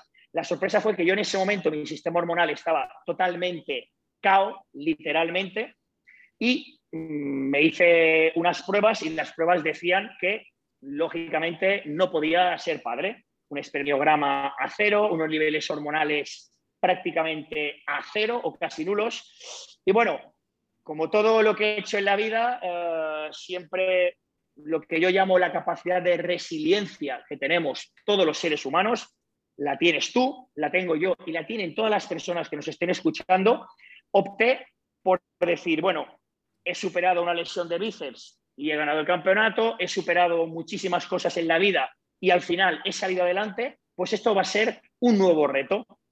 Mi nuevo reto ya no era ni ser campeón de nada, ni tener un trofeo. Mi nuevo reto era ser papá. Puse todas las cartas en el asador y, como te digo, con la ayuda de Antonio, Tardamos unos meses hasta que por fin mi mujer se quedó embarazada. Bueno, el resto es historia, evidentemente un embarazo que además puse de manifiesto en las redes sociales porque me gustaba mucho contarlo, era algo que a mí me hacía feliz y me llenaba mucho, pero, pero, lo que son las cosas, cuando mi mujer estaba a punto de cumplir, estábamos ya en la 39 semana, casi 40 semana de gestación, ocurrió algo, Ignacio, que volvió a cambiar mi vida por completo. Cuando todo estaba funcionando a la perfección, cuando yo era el hombre más feliz del mundo, cuando mm, de alguna manera todo estaba funcionando, además, además, decir que había vuelto a empezar una preparación y me estaba preparando para competir, ya no tanto para competir, sino que el objetivo que me había propuesto era que quería que cuando mi hija naciera, yo estuviera en forma. O sea, era como, no sé, pues, imagínate que quieres casarte el año que viene y dices, pues mira, me quiero casar y quiero estar bien en las, en las fotos de la boda, ¿no? Es algo, es un objetivo que puede ser real y que, que puede ser además un objetivo a medio plazo eh, bueno, bonito y, y sincero para ti. Pues en mi caso yo quería estar en forma para ver nacer a mi hija y que mi hija, imagínate, qué estupidez, ¿no? Un bebé no reconoce un físico, pero yo quería, quería sentirme que estaba en, un buen momento físico. Con lo cual empecé una preparación. El objetivo no era competir, pero sí ponerme en muy buena forma. Justo, y aquí acabo ya esta historia, cuando ya estábamos prácticamente a punto de tener a, nuestra, a nuestra niña, a nuestro, lo que yo llamo nuestro pequeño gran milagro, estaba haciendo cardio, eran las 7 de la mañana encima de la cinta y noté un dolor, un dolor muy agudo, muy agudo en, la, parte baja del estómago. Acabé en urgencias, esto era las 7 de la mañana me voy a urgencias y a las 11 de la mañana me estaban operando a vida o muerte de una peritonitis aguda. Una peritonitis aguda, para las personas que, quizás no lo sepan, es que una parte del intestino grueso se rompe y entonces aquello, pues imagínate, todas las bacterias, la caca, todo lo que pueda haber dentro de, la parte interna de tu cuerpo, sale hacia afuera y en cuestión de horas te empiezas a podrir y a morir por dentro de una forma espectacular. Y si no se encuentra una solución en un plazo muy rápido, mueres. Eh, o sea, es algo que, que no tiene salvación. Bueno, tuve suerte, la operación salió bien. Imagínate la estampa yo en una cama lleno de cables y mi mujer en la otra cama a punto de dar a luz. O sea, y yo estaba ahí pensando y digo, esto no me puede estar pasando, tío. Después de todo lo que hemos luchado, estoy aquí y no puedo ni siquiera ayudar ni asistir a mi mujer. Digo, no me puedo creer que, que mi niña vaya a nacer y yo esté en una puta cama con estos cables puestos. Bueno, eh, el ser humano siempre tiende a, luchar en contra de las adversidades y de la misma manera que yo luché para superarlo más rápido y recuperarme lo más rápido posible, el organismo de mi mujer se mantuvo, eh, digamos, en un, en un, estado de vigilia que se llama, de manera que no llegaba el parto. Pasaron las semanas, ya pasábamos de dos semanas de gestación y la niña no nacía.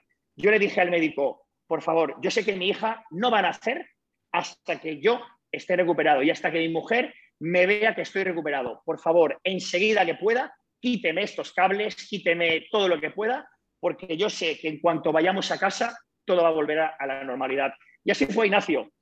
Me dieron el alta un poco a regañadientes porque el médico me dijo que no estaba preparado, pero me quitaron los cables, nos fuimos a casa y por la misma noche volvíamos al mismo hospital, a la misma habitación y al cabo de unas horas mi mujer daba, daba luz a, nuestra niña y han pasado ya casi, casi tres años. En agosto hará tres años de esto, pero eso sin duda, y yo necesitaba contártelo a ti y a las personas que nos escuchen, ese fue para mí el momento de inflexión en mi vida. Ese cáncer de piel, eh, ese embarazo, esa peritonitis, el nacer mi hija y a las cuatro semanas yo estaba encima del escenario ganando la Ben Wither Cup que se celebraba en Alicante. Para que veas un poquito, en resumen, eh, sé que me he extendido un poquito, pero necesitaba contarlo de esta manera, cómo fue todo tan rápido, tan escalonado y a la vez ves que todas las piezas del rompecabezas encajan a la perfección. Y finalizo diciendo, Ignacio, que la vida me ha enseñado algo y es que todo ocurre por alguna razón. Todo, lo bueno y lo malo que te pueda ocurrir a ti, a las personas que conocemos, a las personas que nos estén escuchando, yo te puedo garantizar y asegurar que aunque en ese momento quizás no entendamos por qué ocurre, al final la historia y la vida nos va a demostrar que todo ocurre por alguna razón. Joder, vaya historia, ¿eh? Yo creo que ya... es una historia. Te prometo que es, es cierta al 100%. Es cierta al 100%. Lo creo, pero que ahora digamos lo que digamos va a ir para abajo esto ya. Eso ya lo ha dejado nomás. sí, ya. Yo creo que ya lo podemos dejar aquí. ¿En cuánto tiempo fue todo, todo esto que has contado? ¿En, en cuánto tiempo pasó? Pues fue un espacio de tiempo relativamente corto porque te estoy hablando de mi recuperación fue durante el 2017. A final de 2017 mi mujer se quedó embarazada. Tenemos todo el 2018 donde yo ya me estoy recuperando, empecé la preparación y todo. Y eh, eso será eh, julio, o sea, un par de semanas, eh, julio-agosto, tengo la peritonitis, en agosto nace mi hija y en septiembre, a final de septiembre, estoy compitiendo y ganando, que además debuté en Classic Physics y gané, gané el Open Bigman y gané la Ben Wider Cup, que, que organizaba nuestro querido amigo Emilio Martínez. O sea, el, o sea, fue todo seguido, casi, casi. Si no lo vives, dices, no es posible, no es posible que estés eh, en una UCI muriéndote y que al cabo de cuatro semanas estés encima de un escenario ganando una competición. Pero fue así, fue así. No me preguntes por qué, eh, no lo sé, pero así sucedió y, bueno, lógicamente eso cambió mi vida, mi vida por completo, mi forma de pensar, mi forma de ver la vida, mi forma de ver los negocios, mi forma de ver el culturismo y he aprendido a relativizar muchísimo las cosas, a preocuparme de lo que realmente es importante, a no pensar tanto en los problemas, sino en cómo solucionarlos y en aprender también, Ignacio, que más que problemas, lo que nos surgen durante el día a día, hoy, hoy es lunes y nos ocurrirán cosas a ti, a mí, a todas las personas que nos estén escuchando, lo que tenemos durante el día no son problemas, sino que son lo que yo llamo situaciones a resolver. Y eso es lo que nos pasa diariamente, que tenemos situaciones a resolver y dependiendo de cómo lo enfoques y de cómo esté tu mente, tu capacidad de resolver estas situaciones será mayor si eres capaz de afrontarlas de una forma positiva, sin lugar a dudas. Y a ver, lo que yo quiero saber aquí es cuál es el secreto para en cuatro semanas de una UCI a ganar dos campeonatos, porque me imagino que de todo esto que has contado, pues te sale o sacas una motivación extra, sobre todo porque nace tu hija y, has pasado por todo eso y como has dicho, pues te da una nueva perspectiva de, todo, pero suena un poco a locura que en cuatro semanas pases de un extremo al otro. Entonces, sí. ¿cómo, cómo fue? Sí, y yo, yo creo que, o sea, viéndolo ahora en perspectiva y estudiando un poquito la situación, al operarme me hicieron, o sea, yo creo que todos los que llevamos años dedicándonos al culturismo, pues estamos hablando de exceso eh, de dieta, de proteína, exceso de todo. Y eso al final va mermando nuestra recuperación, nuestra capacidad de asimilación, va mermando muchísimas cosas. Y yo seguramente necesitaba una limpieza total. ¿Y qué pasa? Que al operarte, recuerdo que utilizaron 11 litros de, eh, de disolvente, para llamarlo de esta manera, para limpiar el intestino. Mi conclusión, Ignacio, es que lo dejaron todo tan limpio, tan limpio, o sea, es como si tienes un coche y no es que te limpien el motor, es que te lo cambian. Te ponen un motor nuevo a estrenar, perfecto, y el cuerpo estaba receptivo. Y lo que normalmente ocurre después de, una situación de estas, que cada semana vas mejorando, yo, literalmente mutaba por días. O sea, fue salir del hospital con, un aspecto de una persona que no había ido nunca al gimnasio, imagínate. O sea, era como, me, acuerdo de mi, de mi querida abuelita antes de morir con 98 años, que era huesos y piel. Pues era lo mismo, o sea, era algo exagerado. Pero el cuerpo iba mutando por días. Era comer, comer, comer, comer y pum, pum, pum. Claro, yo cuando salí del hospital y le dije, le dije a Fran, digo, Fran, ¿qué te parece si lo intentamos? Y me dijo, bueno, amigo, vamos a ir viendo cómo evoluciona. Claro, Fran decía, hostia, tío, acabas de salir del hospital. Pero claro, yo le iba enviando fotos del lunes, fotos del miércoles, fotos del viernes. Cada dos días le enviaba fotos y me decía, pero ¿qué coño está pasando aquí? Mi cuerpo se iba transformando por horas. O sea, era algo súper exagerado. Y la transformación fue eh, espectacular. Nadie lo esperaba, yo tampoco, pero claro, yo me vine arriba cuando yo veía que por horas mi cuerpo se iba llenando, comía más que nunca y encima cada día estaba más grande, más seco, más duro y más definido, digo, hostia. De hecho, pasó algo curioso. Llegamos al campeonato, al Big Man, y yo le dije al organizador que haría una exhibición entonces yo estaba apuntado para hacer la exhibición y le dije a Fran, Fran, vamos a hacer una cosa. El campeonato es el domingo. Yo el domingo por la mañana, cuando me levante, le diré a mi mujer que me haga unas fotos, te las envío y me dices lo que hacer. Te prometo que esto es cierto, ¿eh? Para que veas que ni siquiera mi intención era competir, era dar una exhibición.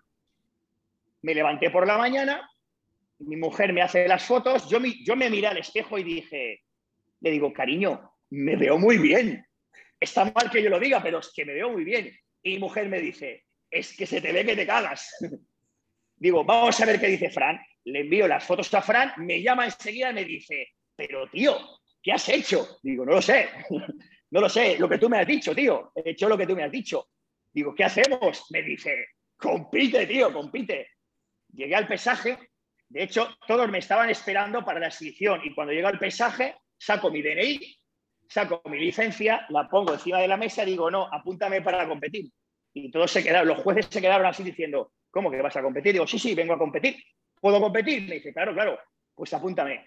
Y bueno, eso era por la mañana y por la tarde ganaba, ganaba el campeonato. O sea que, de locos, de locos. Te prometo que yo esta experiencia no la había vivido antes. O sea, fue algo totalmente nuevo y que ahora lo podemos contar como una anécdota divertida y como si fuese algo mágico, pero en ese momento sucedió y yo simplemente te prometo que lo único que hice fue cada día, cada minuto de mi vida, continuar hacia adelante y no dar un, paso atrás. O sea, no mirar hacia atrás, sino mirar hacia adelante y dije, puedo hacerlo, puedo hacerlo, quiero, quiero llegar y por lo menos saber que he dado todo para que las cosas sucedan y sucedieron. ¿Podría haber sucedido de otra manera? Sí, pero sucedieron de esta manera. Y has mencionado bastantes veces ya Fran Spin, que has dicho que es uno de tus mejores amigos, eh, además de tu preparador, etcétera. ¿Y qué papel jugó él en tu recuperación y en que ganaras los campeonatos eh, en aquel año? Bueno, Fran siempre ha sido una pieza clave en mi vida, en mi vida. De hecho, de hecho, si me permites la pequeña anécdota, yo recuerdo una vez que estábamos sentados hablando, cuando Fran y yo empezábamos a, trabajar juntos después del primer año de competición, estábamos sentados tomando café en Valencia, en el gimnasio Adoc, y, me dice Fran, yo, yo, le estaba diciendo, Fran, ¿tú crees que puedo conseguir el carnet pro? ¿Cómo lo ves? Para prepararme. Y me dijo, yo creo que sí, que podemos luchar por eso. Pero me dice, ¿pero no has pensado en ser papá y tener un mini chisco? Y yo le dije, ¿qué me estás contando, Fran?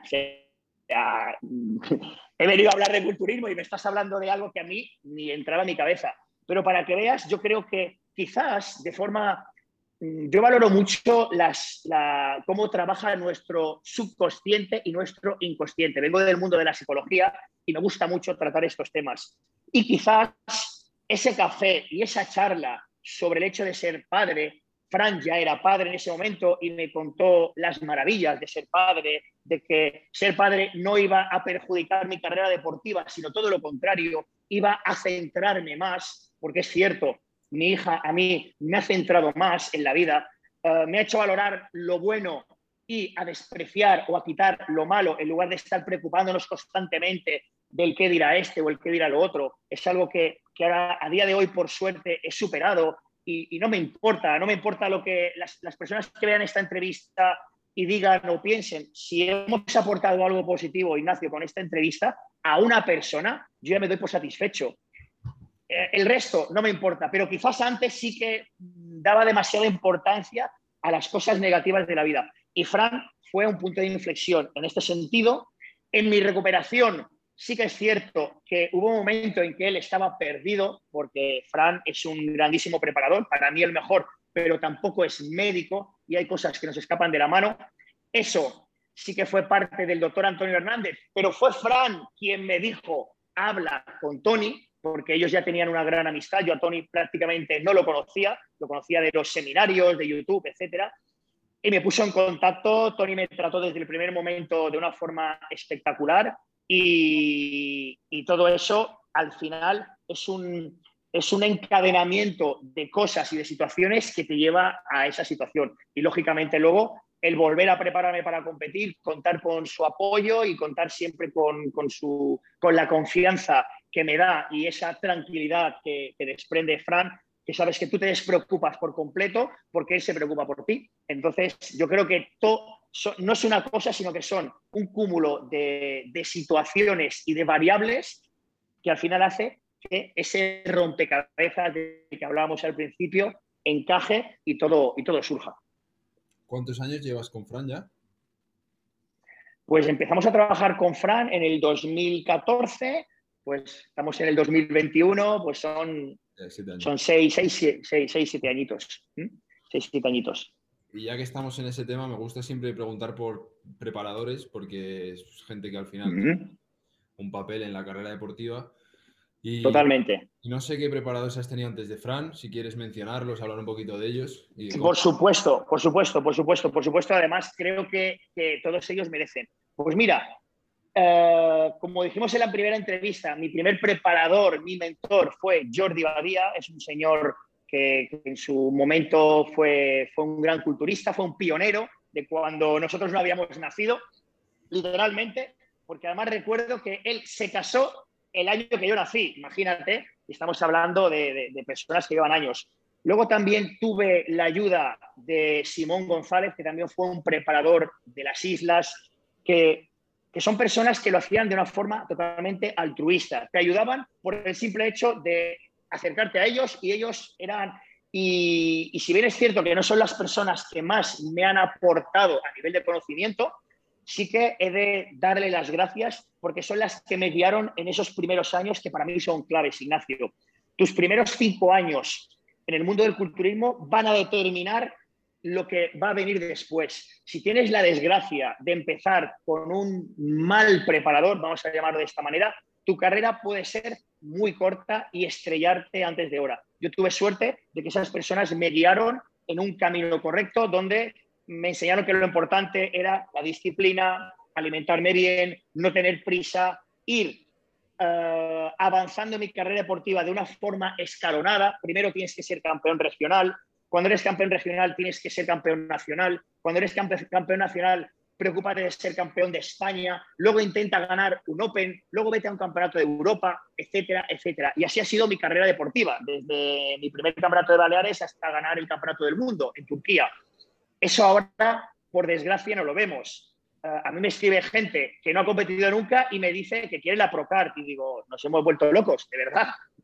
Primero, primero demuéstrame que tienes cojones de hacer dieta cuatro meses. A ver qué pasa. A ver qué pasa. Y luego ya me planteé eh, trabajar eh, con, con, atletas o con preparadores de, digamos, más reconocidos a nivel nacional e internacional. Y estuve trabajando muchísimos años con una persona que para mí ha sido de los mejores culturistas de toda España, sin lugar a dudas, y es Ramón González. Yo estuve trabajando con Ramón, pues imagínate, 2001, 2002, 2003, 2004, 2005, 2006, 2007 y 2008. Ocho años trabajando con Ramón González, al cual nos une una grandísima amistad. Además, era el momento álgido de Ramón, cuando Ramón era profesional y competía con Ronnie Coleman, con, con, con Marcus Rull, con Ronnie Rockel. Yo he estado con Ramón ayudándole en el backstage y yo era un niño y estaba con él viendo a Ronnie Coleman a un palmo de mí, comiendo ahí todos juntos. O sea, he tenido la grandísima suerte de que me han aportado, además de la parte competitiva, de todas esas experiencias. Y luego eh, trabajé también durante muchos años y con quien guardo una, amistad preciosa a día de hoy, con Raúl Carrasco, que además de ser mi preparador y mi amigo, también he tenido la oportunidad de acompañarle varias veces al Mister Olimpia y a muchísimas competiciones profesionales. Y ese bagaje suyo a mí, como te puedes imaginar, me ha aportado una cantidad de conocimiento real, no el teórico de los estudios, que también está bien, sino el conocimiento real de ver cómo viven, cómo se preparan y cómo es la vida auténtica de los profesionales de primera línea. Y eso no tiene precio, no tiene precio, Ignacio. Y el otro día mencionaste que ahora una de las cosas que haces es ser preparador, o sea que ahora, vas a haber trabajado con tantos, ahora tú eres preparador. Y de hecho he, visto a un chico que has preparado que me parece que es de, Bolivia, si, si, no me equivoco, ¿no? De Bolivia, Saúl, sí, sí, sí. Me ha parecido una, una locura el chico, así que si quieres hablar un poquito de cómo empezaste a, ser preparador, en qué momento surge, surge la idea. Pues mira, si me permites hacer un pequeño inciso con el tema de este chico, la gente hay algo que, no sabe. Y es que, claro, la gente ve las fotos de Saúl ahora que ha competido, de hecho tenemos más competiciones, pero lo que no sabe la gente, y no hemos contado, yo lo cuento aquí y tenemos, tenemos que contarlo con él, es que eh, Saúl me contrató porque él tenía el sistema hormonal cao y quería ser papá. Ese fue el objetivo de contratarme y ponerse en contacto conmigo. Y yo le dije, mira, pues si yo lo he conseguido, vamos a intentar hacerlo contigo. Nos pusimos a trabajar del mismo modo que yo, claro, yo tenía toda la información a través de Antonio Hernández, tenía muchísima información para poder aplicar a otras personas. Bueno, pues nos pusimos a trabajar y a los tres meses de empezar a trabajar juntos, me envía un mensaje y me dice su novia o su, esposa está embarazada. Te prometo que para mí eso supera todos los trofeos que podamos ganar ahora. De hecho, hay una foto preciosa de este pasado fin de semana donde él con el trofeo está su pareja con el vientre y le da un beso.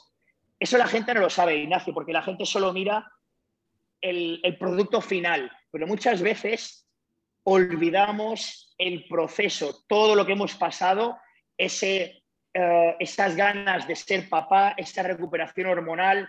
Incluso cuando su novia estaba embarazada, yo le dije, vamos a esperar un par de semanas antes de empezar la preparación. ¿Por qué? Porque, por desgracia, puede ocurrir un, eh, un aborto espontáneo, puede haber situaciones en las primeras semanas muy delicadas y yo le recomendé que esperásemos un par de semanas más y cuando ya el embarazo ya iba rodado dije, ahora sí, empezamos la preparación y ahí estamos. Eso es un poquito el resumen de este chico. Eh, de todos modos, debo decir que el 80%, que es mucho, de mis clientes no son competidores, Ignacio. O sea, yo me dedico más a personas que simplemente quieren mejorar su calidad de vida, quieren perder unos kilos, quieren mejorar su aspecto, quieren mejorar su autoestima, porque al final nuestro trabajo, aunque suene un poquito, no sé si va a sonar un poquito, ah, un poquito así, ¿no? Pero yo creo que el, trabajo de los preparadores o de los que nos dedicamos al mundo del fitness, ayudar a los demás, es cambiar la vida de las personas cambiarles la vida. Si yo soy tu preparador y tú me vienes con un físico eh, que no está musculado, con unos complejos de los que hablamos en la, en la, primera, en la primera entrevista, con una serie de cosas que a ti te faltan y yo consigo cambiar tus hábitos, mejorar tu autoestima, eh, motivarte, hacer que por las mañanas te levantes ilusionado. Esa para mí es la esencia del preparador. La, esencia del preparador no es que eh, dentro de un año, de dos, de tres, compitas y ganes o dejes de ganar. Eso es algo a posteriori y que además no es para todos. No todo el mundo está preparado para competir y no todo el mundo quiere competir. Entonces, el 80% de mis clientes son personas que simplemente quieren mejorar su aspecto y levantarse con ilusión todas las mañanas y ese es mi objetivo. Y luego hay un 20% que son los que quieren competir, pero me centro muchísimo en las personas que simplemente quieren, quieren eso, ¿eh? cambiar, cambiar su vida. ¿Y en qué momento decidiste que querías eh, dedicarte a ser preparador o trabajar con gente?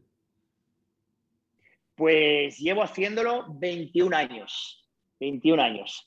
Cuando gané el Campeonato de Baleares del año 2000, ese año yo empecé eh, a preparar o ayudar a gente. De hecho, fue muy curioso, porque la figura de entrenador personal hace 21 años, Ignacio, no existía. No existía, o sea, eh, y, yo fui de los pioneros en, Baleares en hacerlo y en cobrar por ello. Claro, ¿qué pasaba? Yo empecé a dar seminarios eh, en diferentes sitios de España y en los seminarios yo siempre explicaba que yo vivía de esto y que era mi trabajo.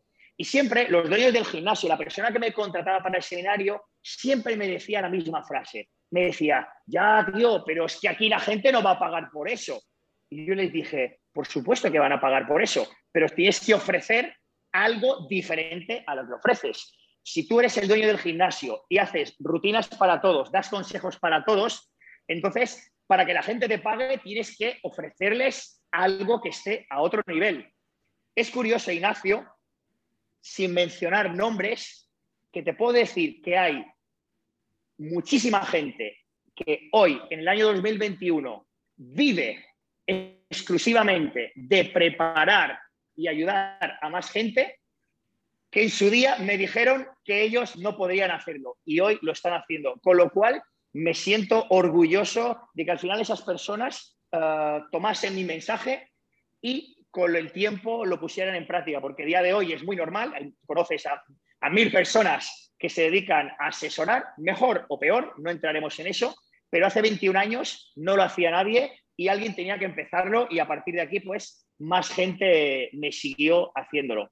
Eso fue un poquito mi inicio en, lo que es el entrenamiento personal tal y como lo conocemos hoy.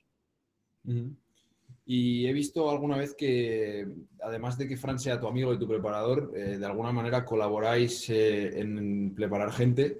¿Y cómo funciona eso y en qué momento eso es colaborar como amigos?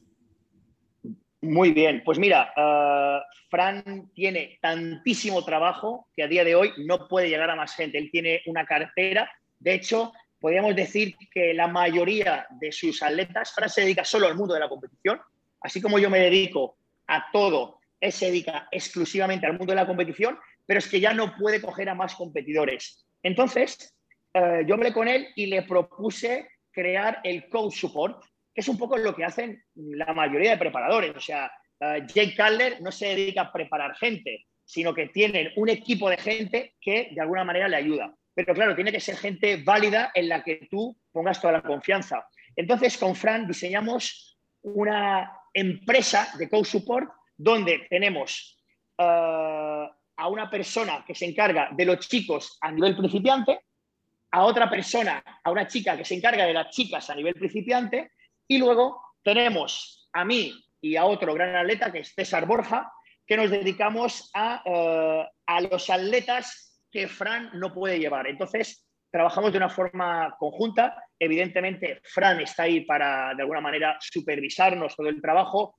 Cuando yo tengo una duda con un cliente del Coach Support, evidentemente tengo a Fran para consultarle. Y la verdad que estamos haciendo un gran trabajo. Y eso ha permitido que Fran empresarialmente pueda crecer y que nosotros al final pues tenemos también más clientes. Es decir, tenemos nuestra empresa personal, pero luego también formamos parte del co-support de Fran Steen, del cual pues yo me siento muy honrado de que Fran eh, me dé esa confianza y deposite esa confianza en, mi saber y en mi, en mi profesionalidad.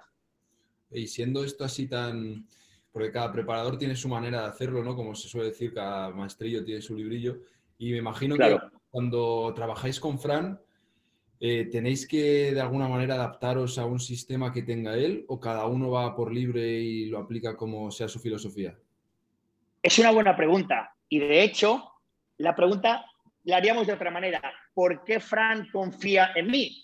Fran confía en mí porque sabe que mi manera de preparar, al haber trabajado tantos años con él, es muy similar a la suya. Es decir, eh, la forma de enfocar el entrenamiento a mí me gusta cómo lo enfocamos con Fran y, ya, y es como yo lo enfoco con los clientes.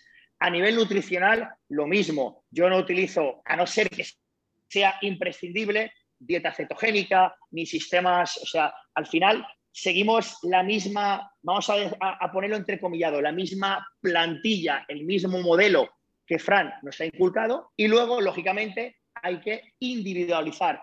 Esa es otra cosa que a mí Fran me enseñó no puedes tratar a todos los clientes con un mismo patrón, sino que hay que individualizar porque a lo que, lo que a ti te funciona no funciona al otro y al otro. Entonces, partiendo de una base, que es una base genérica, a partir de aquí tenemos que ir viendo cómo evoluciona tu físico, cómo responde a los estímulos y a partir de aquí tenemos que individualizar y ver lo que te funciona a ti concretamente, a Ignacio.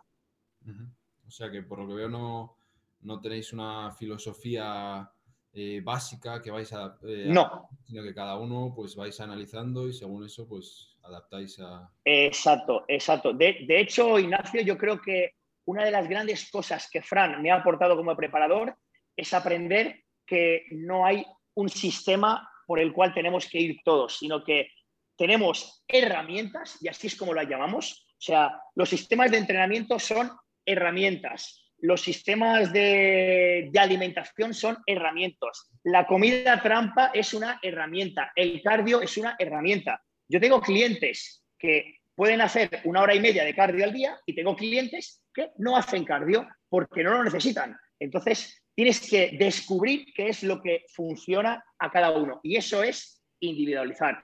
Y eso, por desgracia, hay demasiados preparadores que tienen un sistema y te dicen, no, no, no, esto es lo que hay, esto a mí me funcionó cuando era competidor y esto es lo que tienes que hacer tú. Pues quizás, quizás, quizás se están equivocando, quizás. Pues nada, yo por mi parte no tengo nada más que decir. Si hay algo que quieras añadir, alguna cosita que quieras decir a la gente que nos esté escuchando. Para mí ha sido un placer que me des esta segunda oportunidad. Me apetecía muchísimo, aunque fuese el lunes, que es cierto que el trabajo se va acumulando, pero para mí era prioritario no dejarlo pasar.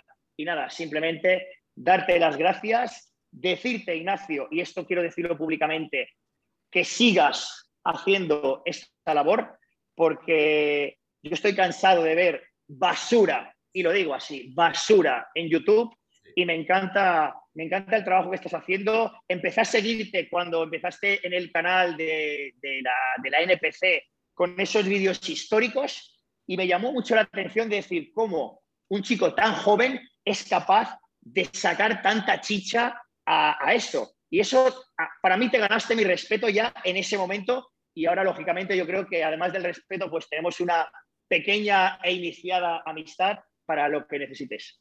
Bueno, pues te lo agradezco muchísimo, te lo agradezco mucho. Y ya que estamos, aprovecho para preguntarte, porque yo a Mallorca voy casi todos los años. Y no sé dónde está tu gimnasio, pero si está. Pues mira, muy, muy fácil. Si, nos situamos en la isla de Mallorca, nosotros estamos en el. Espera, norte-sure, en el noreste de la isla. Eh, el gimnasio está en un pueblo que se llama Son Cervera y estamos en la zona de. Dime, dime, dime. Estoy al lado. Estás al lado, coño.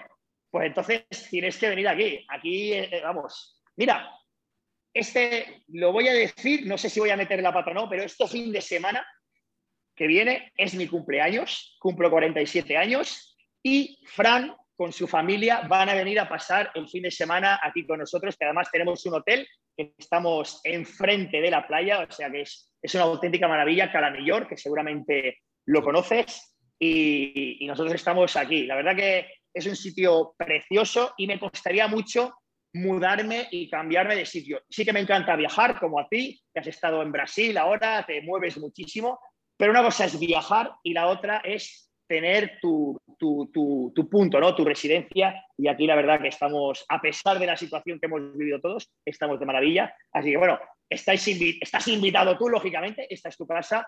Y si alguien nos está escuchando y está por la zona, pues que venga a entrenar al X Fitness. Pues yo estoy por ahí, te aviso y, y voy para allá voy para allá corriendo.